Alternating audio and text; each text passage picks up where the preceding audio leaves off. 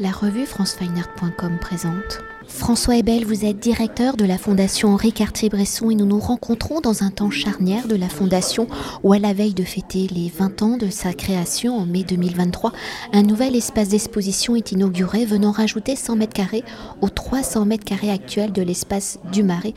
Et je rappelle l'adresse au 79 rue des Archives, inauguré lui-même en novembre 2018. Dans ce changement de format, la Fondation Henri Cartier-Bresson propose deux expositions. Dans le Cube, l'espace initial de 300 mètres vous présentez Yann Groover, Laboratoire des formes, une exposition produite par Photo Élysée Lausanne, conçue par Tatiana Trouvé, Émilie de la Cambre, Hirsch et Agnès Cyr pour l'adaptation parisienne, ainsi que Paul Frech en conseiller scientifique. Alors que dans le Tube, ce nouvel espace de 100 mètres carrés, vous présentez et sous votre commissariat l'exposition Henri Cartier-Bresson avec Martine Parr, Réconciliation.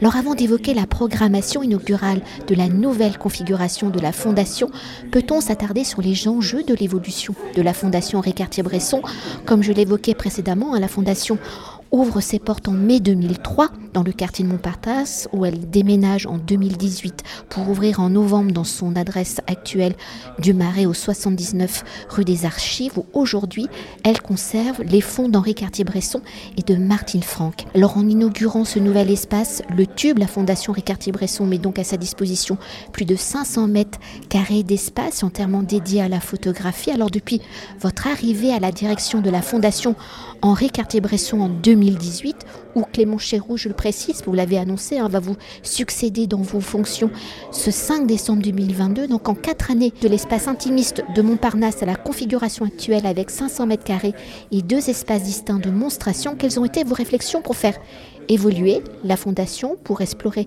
le potentiel de cette adresse du 79 rue des Archives pour que ces espaces soient au service de la collection, de sa monstration et entre l'espace du tube et l'espace du cube, comment la Fondation Ricartier-Bresson envisage-t-elle sa programmation Comment les deux espaces vont-ils s'articuler, se compléter Tout ça, tout ça.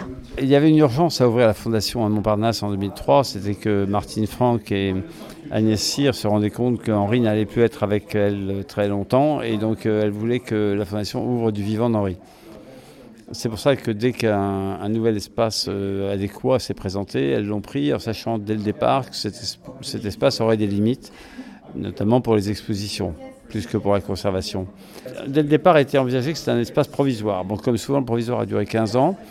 Euh, Henri n'était plus là. Et puis finalement, il s'est présenté cet espace dans le Marais en 2015. Et donc, euh, de longs travaux ont permis de faire transformer ce garage pour qu'en 2018, on ouvre l'espace. Au hasard des travaux, on s'est aperçu qu'il y avait une cave inconnue de tout le monde, absolument fantastique, mais dans un état déplorable. Il était trop tard pour l'annexer aux premiers travaux. Euh, donc on a, fait une deuxième phase de travaux, profitant de la sortie du Covid, euh, pour, s'agrandir. Quel est l'intérêt? L'intérêt est que la Fondation euh, Cartier-Bresson est en plein centre de Paris. On est au milieu de tous les musées d'art plastique et de photographie, avec la proximité de la MEP et qu'on a là un, outil extrêmement euh, malléable, puisque l'avantage dans un ancien garage, c'est que c'est des plateaux.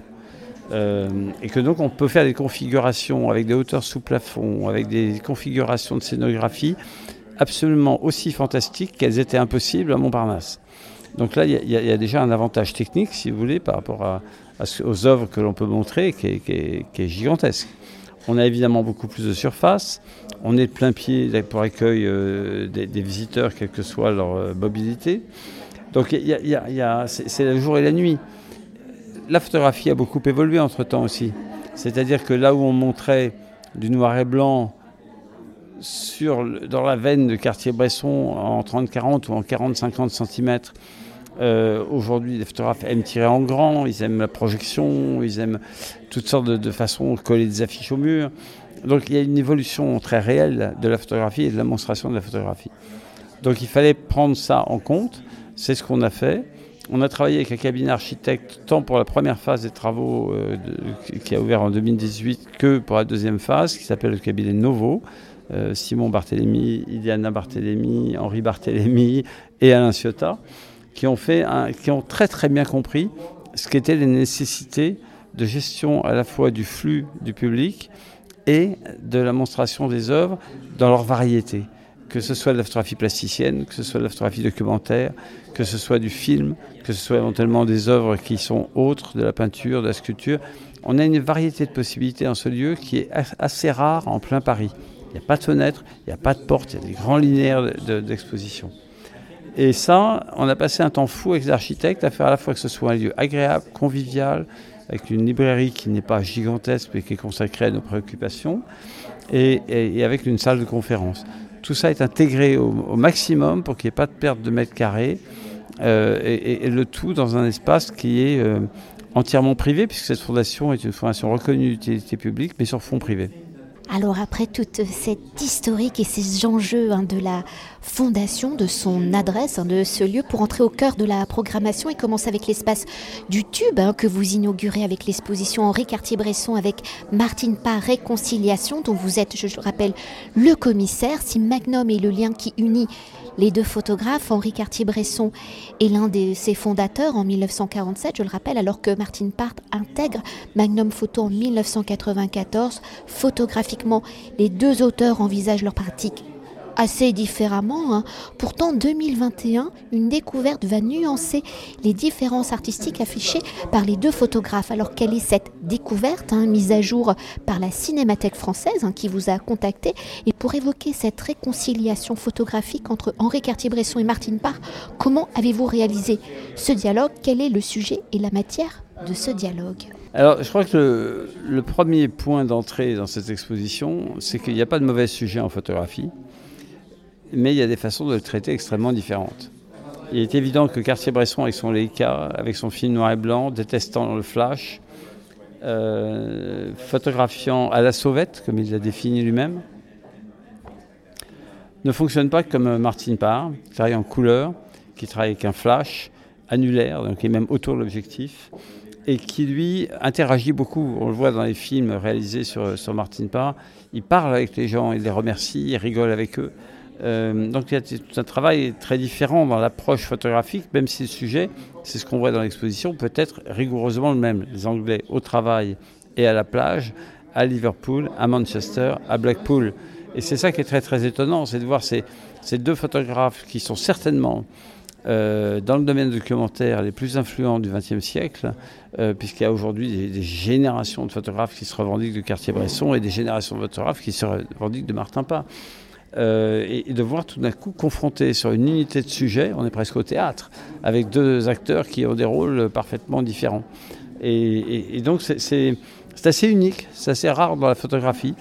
Euh, on peut avoir une lecture sociologique, puisque si on regarde euh, ces mêmes territoires, entre 1962 et 1985, la sortie du livre The Last Resort, et euh, les nouveaux travaux faits par Martine Parr dans la même région euh, dans les années 2010 à 2020, on est quand même euh, dans une observation ethnologique, sociologique, avec une unité de lieu qui est assez étonnante. Et, donc tout ça, tout, ça permet plein de lectures de cette exposition. Alors après, il y a le film. Le film, c'est un objet bizarre. C'est un objet bizarre parce que euh, ce film avait été donné par Cartier-Bresson euh, à la Cinémathèque française. Il en avait une copie, une seule copie, qu'il a restaurée. Mais il avait été un peu mis de côté par la Fondation parce que toutes les photos étaient recadrées. Chose interdite par Cartier-Bresson et pourtant là il l'avait autorisé. Allez savoir pourquoi. De même que Cartier-Bresson n'aimait pas commenter ses photos. Il n'insistait pas à ses vernissages. Il se cachait dans un placard. C'est toujours un gag. Euh, et, là, il a écrit les commentaires et voire dit en partie les commentaires du film. Donc c'est vraiment un objet très bizarre. Et c'est cet objet que la Cinémathèque nous a rappelé avoir, qui nous a mis sur la piste de cette euh, euh, coïncidence entre les travaux décriés de Martine Parr, notamment par Henri Cartier-Bresson lorsque Martine Parr voulait rentrer à Magnum, qui en fait ont été, on retrouve un travail très similaire à celui de Martine Parr, fait par Cartier-Bresson 25 ans avant. Donc on a eu envie de rapprocher ces deux personnages exceptionnels au sein d'une exposition qui s'appelle Réconciliation. On pourrait presque ajouter un point d'interrogation, puisque les deux photographes, sont, il ne reste plus que Martine Parr avec nous. Henri n'est pas là pour confirmer la réconciliation. On croit comprendre. Néanmoins, euh, comme Martine Parr le dit, on a eu le temps de faire nos thank you. nous nous sommes rapprochés avec le temps. Et quand même, pour évoquer la seconde disposition de cette nouvelle configuration de la Fondation Henri Cartier-Bresson, à présenter dans le Cube, qui s'intitule Yann Groover Laboratoire des formes euh, en artiste singulière d'origine américaine. Yann Groover, je rappelle ses dates, 1943-2012, hein, va avoir un impact sur la reconnaissance de la photographie particulièrement couleur ou à l'origine de sa pratique, il y a d'abord la peinture, une peinture abstraite qu'elle a étudiée au Pratt Institute à New York où elle commence la photographie comme un défi quand en 1967 elle achète son premier appareil photo où son œuvre est essentiellement constituée de nature morte, mais on va découvrir dans l'exposition, seulement. Alors dans la construction de son œuvre un photographique, comment la peinture va-t-elle influencer le regard de Yann Groover? Est-ce cette dimension picturale qui amène Yann Groover à la photographie couleur à travers ses recherches? Comment Yann Groover explore-t-elle la dimension expérimentale du médium photographique? Vous allez me dire, c'est pas moi qu'il faut poser cette question. Non, exactement. si ce n'est que j'aime beaucoup le travail de Yann Groover depuis longtemps, notamment parce que justement, elle, travaille sur cette, euh, sur cette façon qui est très euh, liée à, l'histoire de la peinture, qui est la nature morte, euh, et qu'elle la réinvente dans les lumières de la photographie. Et ça, c'est quand même quelque chose qui, moi, m'a toujours intéressé. D'ailleurs, je, regrettais de ne pas avoir programmé Yann Grover à Arles depuis des années. Ça s'était jamais présenté bien dans les programmes. Et donc, je suis d'autant plus ravi que cette exposition ait été choisie par Agnès Cyr, comme ça, ça, ça, l'exposition simultanée à, l'autre qui n'a rien à voir avec elle. Euh, deux expositions là qui montrent des choses extrêmement différentes dans la photographie et ça montre l'étendue aujourd'hui du champ photographique euh, au moment de la réouverture. Merci beaucoup. Merci.